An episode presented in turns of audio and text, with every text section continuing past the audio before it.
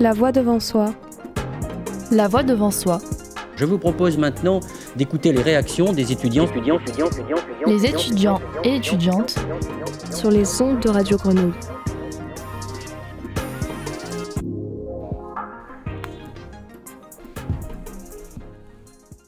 Bonjour, bienvenue dans La Voix devant soi, dans la spéciale Camélou. Ici, on parle de vie étudiante et de jeunesse. Aujourd'hui, on va parler d'une association dédiée à la cause animale et créée par des étudiantes. Bonjour Clara. Bonjour. Comment ça va? Ça va très bien. Est-ce que tu peux nous expliquer le principe de ton association The Big Five Co? Et euh, comment, tu, comment vous avez décidé de la créer? Ok, alors en fait, euh, nous, donc déjà, on était euh, cinq amies étudiantes qui euh, œuvraient chacun de son côté euh, dans la protection animale en tant que bénévole à la SPA, euh, dans des refuges animaliers, etc. On n'était pas forcément en accord avec toutes les choses qui étaient mises en place. Du coup, on s'est renseigné pour créer la nôtre. Et on, a, on a commencé à la créer du coup en décembre 2020 et on l'a ouverte en mars 2021. Donc c'est une association de protection animale à but non lucratif de loi 1901 euh, qui n'a pas d'infrastructure. Donc c'est pas du tout comme la SPA ou comme des refuges. C'est euh, comme euh, c'est une comme une structure fictive où tous les animaux sont placés dans des familles d'accueil. On n'est pas subventionné par l'État, on fonctionne qu'avec des dons et qu'avec des bénévoles, qu'avec des familles d'accueil. voilà un peu le fonctionnement. Ok, et toi actuellement, quelle formation est-ce que tu suis? Donc moi, je suis étudiante en biologie euh, à la faculté euh, d'Aix-Marseille et euh, je suis en troisième année. Et j'ai pour projet d'être vétérinaire l'année prochaine, d'intégrer une école vétérinaire. Du coup, en attendant qu'il y ait des familles d'accueil, vous ne pouvez pas prendre d'animaux en plus est-ce que c'est compliqué de trouver des familles d'accueil, honnêtement?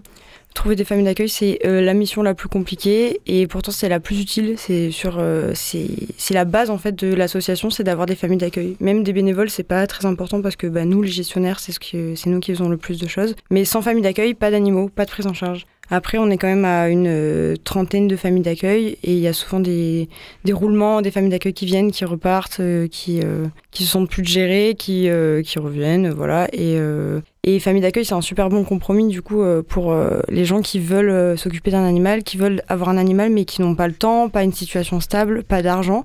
Euh, famille d'accueil, c'est le bon compromis parce qu'ils peuvent prendre l'animal chez eux. Et euh, nous, on prend en charge les frais vétérinaires, euh, la nourriture. c'est nous qui nous occupons de son placement, de trouver une famille d'adoption, etc. Donc en fait, ça consiste vraiment juste au fait de garder un animal chez soi, s'amuser avec lui, prendre beaucoup de photos, observer son comportement pour qu'on puisse tirer un profil de l'animal et lui trouver une famille d'adoption la plus adaptée possible. Mais voilà le principe de famille d'accueil. Mais du coup, ils viennent d'où tous vos fonds, par mmh. exemple, pour payer les frais de vétérinaire ou autre?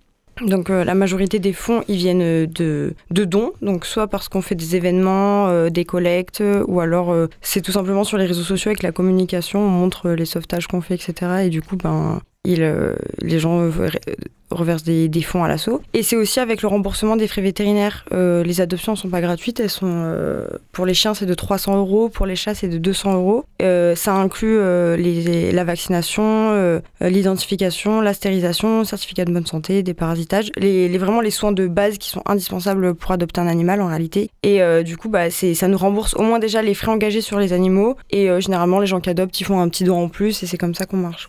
Et est-ce que vous avez des profils types au niveau des familles d'accueil Est-ce que c'est des personnes qui sont seules ou il faut obligatoirement avoir plusieurs membres dans la famille?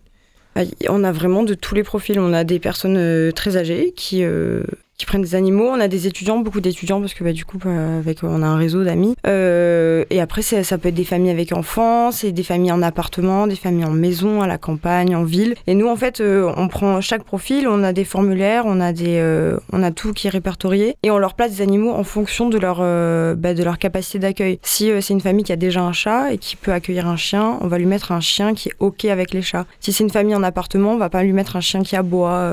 on adapte en mm. fait le placement à, à la famille d'accueil. C'est toujours, c'est comme euh, on l'adapte comme si c'était une famille d'adoption parce que bah, les gens vont quand même être amenés à vivre avec l'animal, euh, donc, euh, donc voilà. Aussi par rapport à l'espace, par exemple, dans un appartement, on a moins d'espace. Vous confiez pas, par exemple, des, des gros chiens qui ont besoin de beaucoup d'espace, je suppose. euh, vous adaptez comme ça à niveau profil. Euh, alors non parce que alors c'est pas par rapport à la taille du chien parce que en vrai il y a des chiens qui, qui sont gros et qui peuvent vivre en appartement même si l'espace il est petit parce que si la famille d'accueil elle est amenée à beaucoup beaucoup sortir au final euh, nous ça va. On part toujours du principe qu'on n'est pas hyper exigeant avec euh, les profils des familles d'accueil parce que c'est toujours mieux que la rue ou la. SPA, l'euthanasie. Donc on n'est pas on n'est pas très exigeant. Faut juste que les gens euh, sortent énormément, donnent de l'attention à l'animal et, euh, et voilà. Et pour toi, Clara, comment ça s'est passé pour euh, allier études et vie associative? Bah, c'est euh, c'est la chose la plus compliquée parce que euh, je suis débordée quoi. Donc je gère euh, l'assaut, bah, c'est ma priorité euh, avant même les études parce que bah, on est quand même engagé auprès de bah, là par exemple sous la charge de l'association, je pense qu'il y a 200 animaux donc euh, en fait il y a 200 animaux qui sont à mon nom, ils sont à ma propriété. Donc je suis obligée de tenir un engagement même en auprès des gens, auprès des, des vétérinaires partenaires toutes ces choses-là, de l'organisation en réalité, et euh, c'est beaucoup euh, déléguer les tâches. C'est très compliqué de le faire parce qu'il faut avoir confiance, mais euh, et après garder un peu de temps pour sa vie perso, ses jobs étudiants, ses études, et voilà. Et comment on fait, justement, si on veut devenir famille d'accueil? On doit vous contacter par Insta ou... Alors on peut nous contacter n'importe où, par mail, Insta, site internet, Facebook, euh, ou en vrai comme ça. Euh, nous, après il y a un formulaire euh, à remplir. Où, on- où, euh, les gens remplissent leurs euh, leurs critères s'ils veulent euh, accueillir des chatons, des chiots, des, petits chiens, des grands chiens. Et ensuite, on a un entretien téléphonique avec eux, lequel on, explique les conditions d'être famille d'accueil quand même, parce qu'il y a des règles, il y a des questions d'assurance parce qu'ils ont la responsabilité de l'animal quand même, euh, et des fois il y a des accidents. Et euh, ensuite on fait une visite à leur domicile aussi pour vérifier la sécurité de l'habitation, qu'ils nous ont pas dit n'importe quoi parce qu'on va être amené à leur placer des animaux. Euh, et en fait c'est un peu la même procédure que la procédure d'adoption. On fait pareil, entretien téléphonique, visite au domicile. voilà, on fait vraiment un truc carré parce que parce que quand même c'est un engagement quoi. Est-ce qu'il y a des choses euh, qui sont un peu plus précises pour euh, vérifier la bonne intention des familles? Parce que parfois, on peut avoir peur en fait euh, de la personne à qui on confie l'animal. Ouais, bah, à chaque fois, c'est un peu un coup de chance parce que de toute manière, les gens ils montrent ce qu'ils veulent et euh, ils nous disent que ce qu'ils veulent. Puis il y a beaucoup de gens qui sont pleins de, vol- de bonne volonté. euh, oui, moi je veux que des chatons, etc. Et au final, ils se rendent compte que bah, des chatons, ça vit la nuit, ça fait un peu des bêtises et qui euh, respectent pas leur engagement, qui gardent pas l'animal jusqu'à adoption. Donc là, c'est très contraignant parce qu'il faut déplacer les animaux. On est dans toute la région PACA, donc il faut trouver des covoiturages, faut approvisionner les familles d'accueil en croquettes, euh, faut trouver une autre famille d'accueil. Les animaux sont perturbés, ça leur provoque des stress euh, et donc ça, dé- ça fait baisser les défenses immunitaires et déclenche des Mhm. maladies, etc. Avant de cerner euh, les personnes, euh, leur sérieux, en fait, c'est un peu un coup de chance, mais euh, nous, on pose vraiment des questions précises sur leur mode de vie, vraiment, où on leur va leur demander qu'est-ce que vous pensez de la stérilisation, ou des questions du style où est-ce que vous avez adopté les animaux que vous avez actuellement? C'est des gens qui ont adopté à la SPA ou des gens qui ont adopté en animalerie, on voit déjà les, les profils, euh, ceux qui sont plus sensibles à la cause animale ou pas. C'est à travers des questions qui sont pas forcément directes qu'on cerne un peu les, profils en fait. Justement, aussi, tu as parlé euh, du fait qu'on pouvait formuler euh, l'animal qu'on voulait, son âge euh, et tout. Est-ce que tu as remarqué, parce que je sais que c'est un sujet qui fait pas mal parler, que les chats et les chiots ont plus de chances d'être adoptés que par exemple un chat de... qui a 10 ans, tu vois Ah oui, Ouais. bah ça, euh, bah c'est pour ça que les familles, enfin les associations, en fait, euh, si on regarde, elles ont presque pas d'animaux. euh, Je parle des associations, pas des SPA qui sont obligées de prendre les animaux en charge, mais euh, nous, bah en réalité, on prend pas beaucoup en charge d'animaux malades en fin de vie, etc. Parce qu'ils bloquent toutes les places en famille d'accueil. Il n'y a pas de roulement, euh, ils sont pas adoptés, et en plus, il y a des frais vétérinaires qui sont hyper chers à chaque fois, donc euh, on est obligé de faire des sélections. euh, malheureusement, s'il y a un chien en attente de, ce- de, de, de prise en charge qui a deux ans et un chien qui a 12 ans, bah, on va se concentrer sur celui qui a deux ans euh, parce que c'est celui qu'on on aura le plus de chances de sauver. Il n'y a vraiment pas d'adoption, euh, il y a très très peu d'adoption des chiens ou des chats qui ont au-delà de 5 ans, c'est très rare. faut faire des belles photos, faut bien communiquer dessus, faut vendre le truc à fond, euh, mais c'est très dur. Alors qu'un un chiot, on met le même chien qui, a, qui a deux ans de moins, bah, il est tout de suite adopté. Il y a des races aussi qui plaisent plus ou moins que d'autres, il y a des races à la mode, en ce moment les border collies, les malinois, les chiens type griffon, un peu rustiques, poil, poil dur et tout, bah, c'est moins beau, donc ça plaît pas. Les chiens noirs plaisent moins que les chiens, euh, les chiens beiges. euh, les chatons, c'est pareil, un chaton noir, euh, il est beaucoup moins adopté qu'un chaton blanc. euh. Les superstitions. Ouais, c'est ça. Oui, le oui, chat noir. Oui, oui. Tu nous as parlé aussi qu'il y avait des bénévoles. C'est quoi leur rôle exactement? En quoi ils contribuent à l'association? Du coup, le rôle des bénévoles dans l'asso, c'est particulier parce que, en fait, il y a souvent des gens qui veulent devenir bénévoles, mais qui s'attendent à ce qu'il faille sortir les chiens, s'occuper d'eux, alors qu'en fait, il n'y a pas de structure, donc euh, on peut pas faire ça. C'est que un rôle sur les réseaux sociaux. Euh, Moi-même, je suis bénévole, mais en fait, euh, je suis quasiment pas au contact des animaux. C'est tout indirectement. On organise des collectes, on fait beaucoup de communication, on organise des, des, des balades canines pour faire connaître l'asso. C'est du démarchage sur les réseaux sociaux, c'est partager, partager des publications sur des groupes. Euh, c'est faire des covoiturages, c'est faire des visites au domicile des futurs adoptants, des familles d'accueil. Euh, c'est vraiment des toutes petites missions. Et souvent, en fait, nos bénévoles, il n'y a pas de contrat, il n'y a pas d'engagement. On est juste sur un groupe Messenger où euh, moi, je poste une demande. Par exemple, je dis j'ai besoin de, quelqu'un qui m'aide à aller trapper des chats sauvages à Marseille. Est-ce que quelqu'un est disponible et, et ils se rendent disponibles ou pas? Les, bénévoles, donc, ils n'ont pas du tout d'impératif. Ils se rendent dispo même une fois par an s'ils veulent. On, part du principe que c'est toujours ça, en fait. Et comment on fait pour vous faire des dons? Si on a envie de participer Alors, euh, il y a plusieurs manières. Il y a déjà euh, donc les dons libres spontanés. Donc euh, ça, on a un lien Hello Asso, c'est une plateforme sécurité pour les Mhm. associations. On a aussi le parrainage. Ça, ça marche vachement bien. On, on pose soit des animaux malades ou dans le besoin ou des chatons, des chiots. Le parrainage, c'est à partir de 35 euros. Et après, les gens, du coup, ils, peuvent payer des frais vétérinaires concernant l'animal parrainé. Ils sont sur un groupe Messenger et ils suivent son évolution jusqu'à son adoption. Si c'est un chaton, ils le voient grandir. Si c'est un animal malade, ils le voient se rétablir ou parfois mourir. Là, on a eu un chat qui est, qui est mort, qui avait trois, trois parrainages. Donc, bon, après, c'est comme ça. Et après, il y a euh, des, des manières de, faire des dons, comme euh, là, on organise une course canine. Bah, les gens, en, participant à la course canine, ils reversent 5 euros à la- l'association. Donc, on essaie d'innover un peu. On a fait une vente de calendrier, pareil, où les profits reviennent à l'asso. Donc, c'est pas forcément des dons comme ça. Des fois, il y a des dons euh, indirects euh, qui font plaisir aussi en, en participant à la vie associative. Vous avez du coup récupéré 300 animaux en seulement une année, tu m'as dit? Enfin environ 300 Ouais, animaux. environ, oui, oui. Du coup, vous les trouvez dans la rue et en ce qui concerne les animaux maltraités, comment vous les trouvez? Enfin, comment ça se passe pour détecter quand un animal est maltraité? Alors, euh, on a énormément de signalements tous les jours. Euh, oui, bonjour, euh, il y a un chien qui est dans un jardin, il est attaché, il a pas d'eau, il y a quelqu'un qui a laissé son chien sur le balcon, il y a quelqu'un qui a attaché son chien dans la rue. Et euh, nous-mêmes, en tant qu'association, on n'a pas le droit d'intervenir tout seul, il faut être accompagné des forces de l'ordre. Bon, je sais qu'il y a quand même des assos qui n'attendent pas les forces de l'ordre parce qu'en fait, malheureusement, la justice est un peu mal faite. Et euh, avant de faire bouger les choses pour sortir un animal de la maltraitance, il faut vraiment. euh, c'est très compliqué. Donc, nous, généralement, quand c'est comme ça, on s'associe à d'autres assos qui, sont, qui ont plus de poids, qui ont plus d'expérience et euh, qui font des retraits d'élevage peu scrupuleux. Et on récupère les animaux comme ça, mais c'est pas nous. nous moi, je vais pas sur le terrain faire ce genre de choses parce que on n'a pas le poids pour le faire et on connaît pas de, force de l'ordre pour faire ça. Mais on récupère les sauvetages des autres assos. Il y a beaucoup d'entraide avec les associations. Il y en a énormément d'associations. Après, la plupart des chats, c'est des chats errants parce qu'il y a un gros problème en France avec euh, la prolifération féline. À Marseille particulièrement, si je me trompe pas. À Marseille, énormément. Marseille, c'est des sites entiers de 30, euh, 50, 70 chats qui font que se reproduire. Euh, les chats, ça a trois portées par an, des portées de 4 à, à 6 chatons. Euh, ils sont fertiles dès l'âge de 6 mois, donc en fait, c'est une prolifération qui est exponentielle. Et euh, la, ville de Marseille, elle met en place des, bons de stérilisation pour, euh, pour aider, etc. Mais c'est vraiment pas suffisant. C'est une campagne entière de stérilisation qu'il faudrait faire. Mais c'est pas nous, les petites associations à notre échelle, qui, stérilisons. Là, c'est la responsabilité de chacun euh, de faire stériliser son animal et de, de faire attention, quoi. Justement, tu nous parlais de stérilisation. Toi, tu proposes des stérilisations gratuites?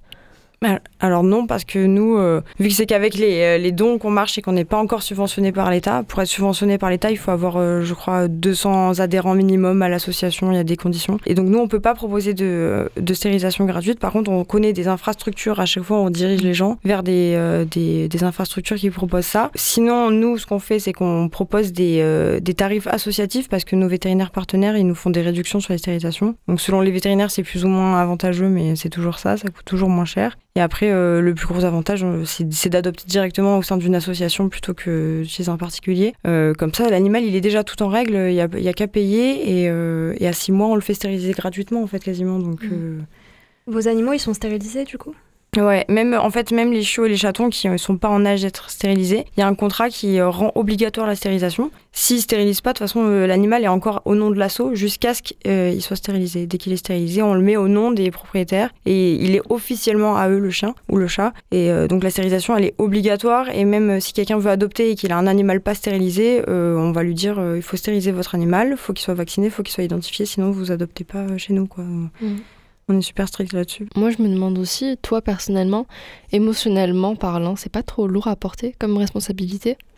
C'est beaucoup de pression, beaucoup de travail, mais euh, je suis beaucoup plus détachée qu'avant. Avant, euh, quand je peux pas et je peux pas aider un animal, euh, c'est euh, je m'en veux vraiment pendant plusieurs jours. euh, alors qu'en fait, je peux pas tous les prendre. Il y a tellement, mais c'est on a vraiment du mal. et C'est pour ça qu'on est souvent souvent débordé. C'est parce que avec mes amis avec qui on gère l'assaut, on a vraiment du mal à refuser une, demande de prise en charge parce qu'on n'a pas de place, parce que si on a toujours tendance à pousser les murs parce que c'est vraiment compliqué de dire non. j'ai toujours l'impression qu'on peut faire plus, qu'on peut toujours prendre un animal en plus. Après, je suis vraiment détachée maintenant quand il y a un animal qui est décédé. Bah, je sais que c'est comme ça qu'on a fait notre maximum. Le plus dur, je crois, c'est quand on fait des adoptions et qu'il y a des retours d'adoption. Donc, c'est des chiens qui ont été adoptés. Euh, ça nous met beaucoup d'espoir. On se dit, ok, il est tiré d'affaire. euh, on a une place qui se libère pour prendre un nouvel animal et tout ça. Et quand les gens nous ramènent l'animal parce que euh, il aboie alors que ça fait deux jours qu'ils l'ont, et qu'il faut lui laisser un temps d'adaptation, le chien est perdu. euh. Donc, ça, c'est le plus dur. C'est ce que j'arrive le moins à gérer émotionnellement, c'est les retours d'adoption. Après, les abandons, euh, ça me fait plus rien parce que je.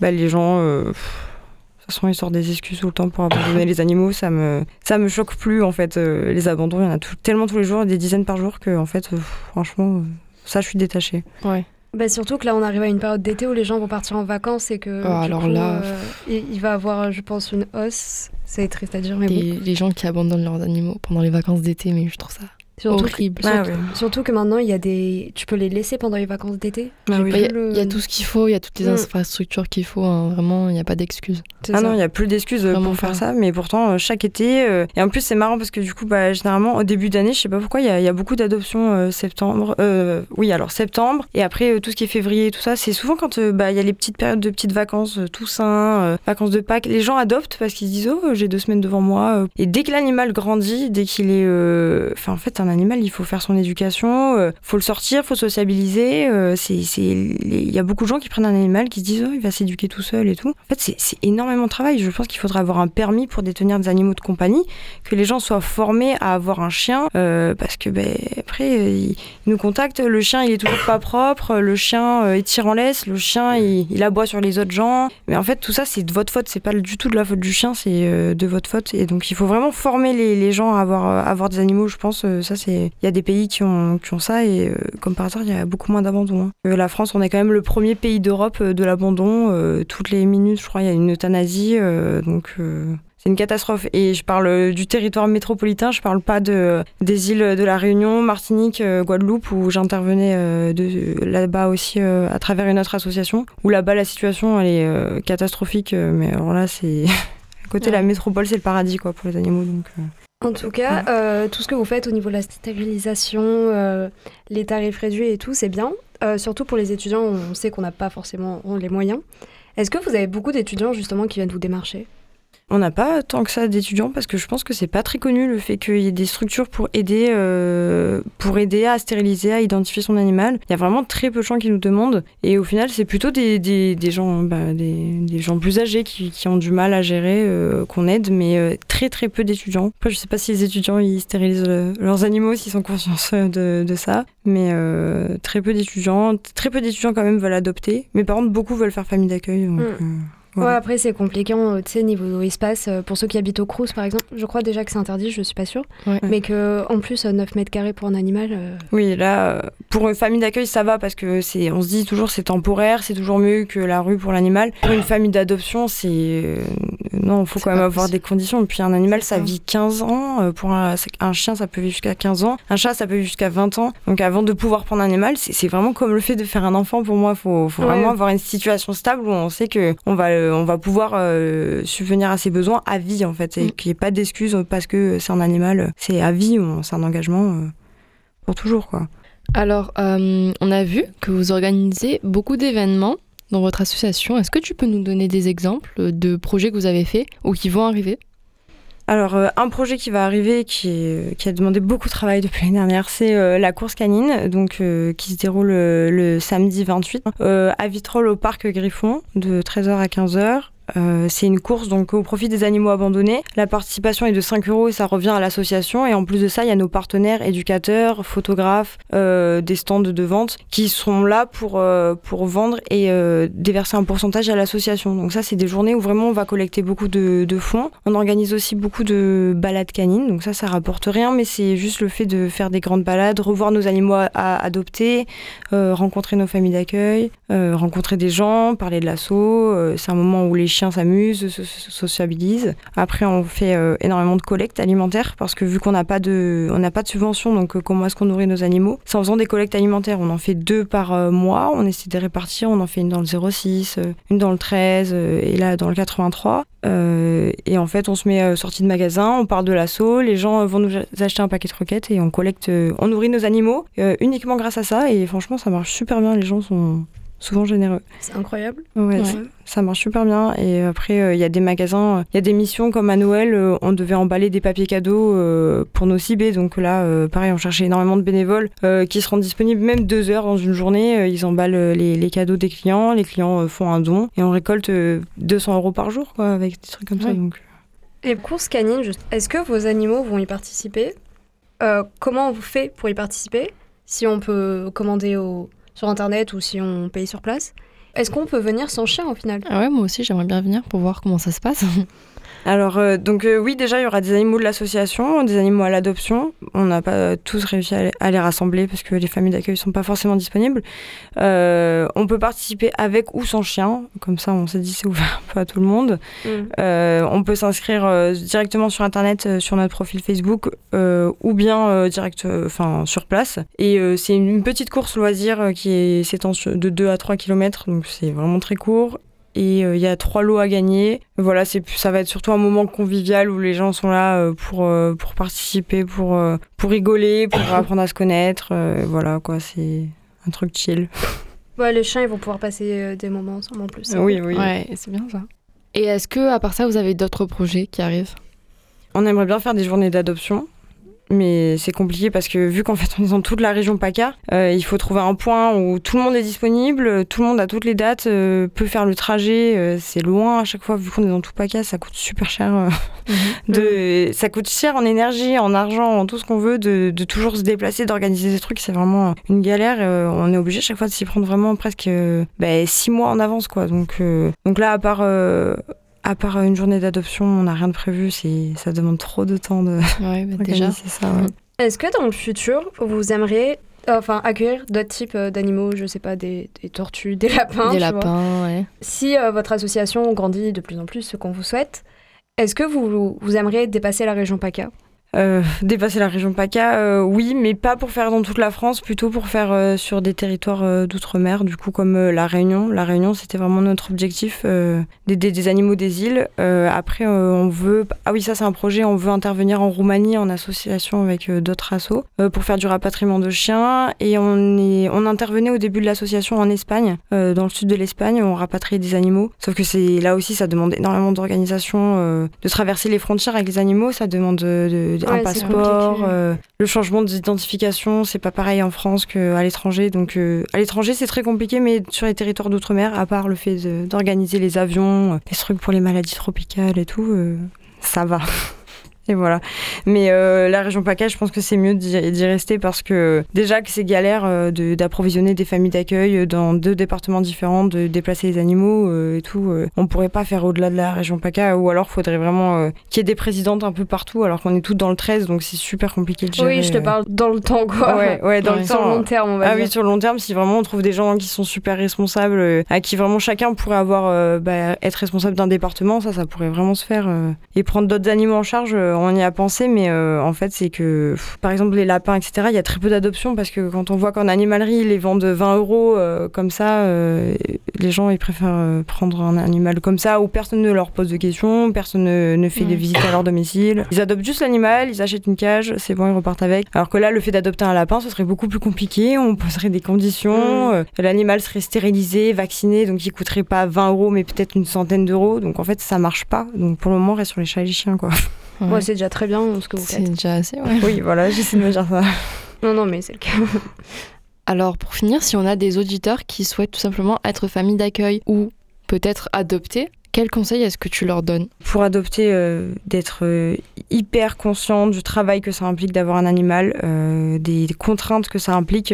Pas seulement pour partir en vacances, vraiment dans la vie de tous les jours. Des contraintes financières, des contraintes de temps. Un chien, ça se sort trois fois par jour. Euh, c'est, euh, ça a besoin de stimulation euh, physique et mentale. Ça a besoin de sociabilisation. C'est un animal grégaire qui a besoin de vivre avec d'autres chiens pour pas être agressif, pour être bien dans ses pattes. Un chat, même si on est en appartement et qui- qu'il n'a pas accès à l'extérieur, il doit avoir des stimulations. C'est un animal qui a besoin de chasser, donc il doit avoir des, un environnement en trois dimensions avec des arbres à chat. il doit avoir de quoi chasser. En fait, il faut, avant d'adopter un animal, il faut être renseigné sur ses besoins, ses besoins primaires, en plus d'être renseigné sur sa race. Et il faut adapter sa vie en fonction de l'animal. Alors que les gens pensent, euh, on prend un animal et on va adapter après. euh, non. Et euh, pour être euh, famille d'accueil, il faut vraiment juste aimer les animaux et, et se dire que c'est des animaux qui sont perturbés, qui ont été maltraités, qui sont errants, qui ont été abandonnés. Donc il faut être un petit peu patient, leur laisser toujours des temps d'acclimatation et se mettre à leur place parce que c'est des animaux, ils n'ont pas notre conscience, ils comprennent pas ce qui se passe. Bah, il faut, faut les protéger, quoi. Faut, faut être, euh, faut être compréhensif vis- vis-à-vis de leur situation, pas juste se dire ah le chien euh, il fait pipi partout, euh, il aboie. Euh, non, faut chercher toujours à comprendre plus loin et travailler avec l'animal quand on est famille d'accueil. euh. Et c'est vraiment, euh, c'est un enrichissement personnel de ouf parce que euh, on voit vraiment les animaux qui s'épanouissent. Un petit chaton qui était euh, hyper craintif, qui, euh, qui apprend à, à s'ouvrir aux gens. euh, une super expérience. Et moi, je me demande aussi, euh, quand on est famille d'accueil, euh, moi personnellement, je me serais attachée à l'animal. Ouais, c'est ce, Est-ce que, c'est ce que j'étais en train de. Est-ce qu'il y a des, des familles d'accueil qui sont devenues aussi des familles d'adoption parfois? Quasiment toutes les personnes qui sont des très bonnes familles d'accueil, en fait, on a tous adopté. hein. Ah, Euh, on en garde ok. forcément un. parce que c'est très très dur. Quand on voit comme ça des évolutions où, où des fois il y a des animaux, euh, moi le chat que j'ai gardé, il était habitué qu'à moi, je l'ai sociabilisé et au final euh, il s'est ouvert qu'à moi, je, je me Mhm. voyais pas le Mhm. perturber. euh. donc euh, bon après au bout d'un moment on est obligé d'avoir une limite, Euh, les familles d'accueil ont des limites, mais euh, beaucoup de familles d'accueil adoptent, elles sont prioritaires. Il n'y a pas de tarif euh, si on est euh, une famille d'accueil, mais euh, on, les on les fait passer en priorité bien sûr, euh, toujours. Euh, mais il y en a énormément qui gardent les animaux. euh, tous tous les familles d'accueil que je- qu'on a, elles ont forcément un animal de l'assaut quoi. Est-ce que tu peux nous rappeler où est-ce qu'on peut te retrouver sur les réseaux sociaux ou ailleurs? Alors du coup, on a un compte Instagram, donc The Big Five N Co. On a le, la page Facebook The Big Five N Co. Pareil. on a notre site internet, on a, on a un LinkedIn, on a. Je crois que c'est tout par contre. Oui, on a ça, mais vraiment là où on est le plus actif, c'est sur, euh, c'est sur Facebook dans tous les cas. Et Instagram, euh, j'essaie de, de m'y pencher. euh, Oh, t'es pas mal active pour te. Ouais, mais- je fais mon max. voilà. Eh bien, merci d'être venu, c'était super intéressant. Bah, de rien. Merci à vous euh, d'avoir euh, de s'être intéressé au sujet et, et d'avoir pris le temps de m'écouter. C'est un sujet important. Mm. Merci Clara, merci Camille. Merci. Et on se retrouve pour une prochaine émission. Salut Au revoir. Au revoir. La voix devant soi. La voix devant soi. Je vous propose maintenant d'écouter les réactions des étudiants, étudiants, étudiants, étudiants, étudiants, Les étudiants et étudiantes sur les ondes de Radio Grenouille. Radio Grenouille, 88.8 FM. DAB+, Web Radio. Retrouvez tous les podcasts de Radio Grenouille sur le site et sur les plateformes de diffusion.